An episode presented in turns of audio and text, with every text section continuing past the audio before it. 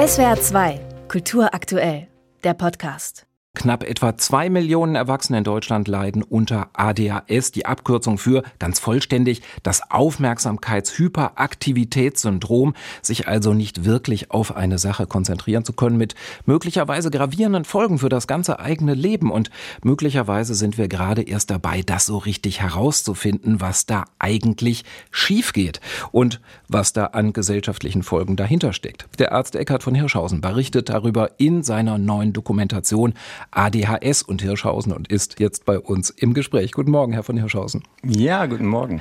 Sie haben als Arzt in der Kinderpsychiatrie selbst schon ADHS behandelt. Das ist jetzt 30 Jahre her. Was hat sich denn seitdem eigentlich geändert mit unserer Wahrnehmung dieser Erkrankung? Sehr, sehr viel. Und deswegen mache ich auch diese Dokumentation heute Abend direkt nach der Tagesschau.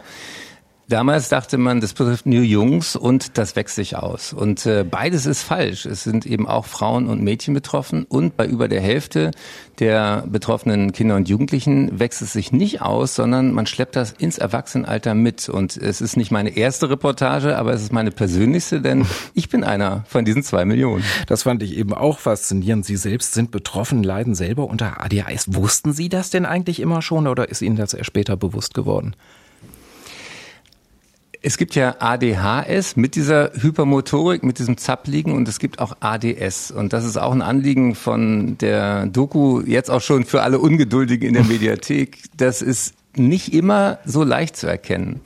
Natürlich unter Komikerkollegen denken Sie an Felix Lobrecht oder an Till Reiners oder äh, Sarah Kuttner, Sascha Lobo, viele aus dem Kulturbetrieb, viele Journalistinnen und Journalisten haben ja auch so ein bisschen was Getriebenes, haben auch die Fähigkeit, und darüber reden wir auch, es hat ja viele positive Seiten, ganz schnell Dinge miteinander zu verknüpfen, drei Bildschirme gleichzeitig im Blick zu haben und, und, und. Und äh, deswegen ist die entscheidende Frage immer, wie ist der Leidensdruck? Nicht alle brauchen Medikamente, es gibt viele andere Therapieansätze, auch das zeigen wir heute Abend sehr offen. Aber manche Biografien, manche Lebensläufe könnten echt anders laufen, mhm. wenn man hinguckt.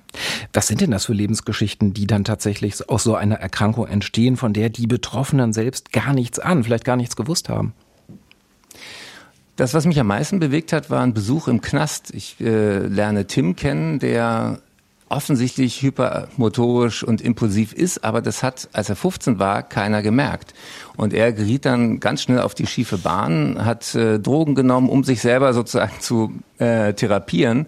Und das ist ganz wichtig im Bereich der Inhaftierten ist die Häufigkeit von ADHS und anderen behandelbaren psychischen Erkrankungen riesig hoch.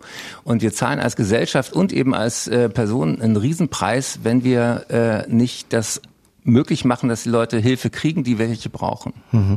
Wie steht es um die therapeutischen Möglichkeiten? Sie haben schon kurz angedeutet, Sie stellen in der Doku beispielsweise eine Familie vor, in der die Eltern so ziemlich an ihre Grenzen geraten sind mit zwei Kindern mit ADHS-Diagnose. Ja, das ist ja immer eine zweischneidige Sache. Ich ähm, bin überhaupt kein Fan davon zu sagen, äh, ein Medikament löst das Problem. Aber der Junge erzählt sehr berührend, dass er eben in der Schule, er konnte sich überhaupt nicht auf die Hausarbeiten konzentrieren, fiel immer negativ auf. Und jetzt ist er einer der Besten in der Klasse. Das heißt, man muss zwei Dinge abwägen. Was kostet es einen, nicht zu behandeln? Und die Behandlung ist immer eine Kombination. Da gehört Aufklärung dazu, auch ähm, psychotherapeutische Begleitung. Die Familie lernt viele Tricks im Alltag auch Inseln der Konzentration herzustellen. Und deswegen, Medikament ist ein Baustein. Ich vergleiche das mit meiner Brille, die ich jetzt seit ich 50 bin trage. Die hilft mir, den Fokus, die Schärfe zu sehen. Und so helfen mir die Medikamente selbst an manchen Tagen, wo viel los ist, wie heute, wo die Premiere ist von ADS und Hirschhausen, eben auch konzentriert zu bleiben. Also es ist eine Brille für hinter die Stirn. Jetzt sagt man immer noch schnell, vielleicht das noch ganz kurz zum Abschluss, das kann ja auch Mode werden, sich selbst so eine Störung zu attestieren. Kann ja auch zu einer bequemen Erklärung werden für alles Mögliche. Ja, ich krieg's nicht auf die Reihe, ich habe halt ADHS. Genau.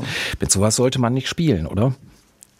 Naja, Im Internet gibt es wahnsinnig viel Unsinn. Diese drei Symptome und du hast die Diagnose. Deswegen zeigen wir das auch heute Abend mit einer, äh, einer der wichtigsten Forscherinnen zu dem Thema ADS bei Erwachsenen. Da ist ein bisschen mehr dran. Es ist keine Mode, aber es ist gut, dass wir drüber reden.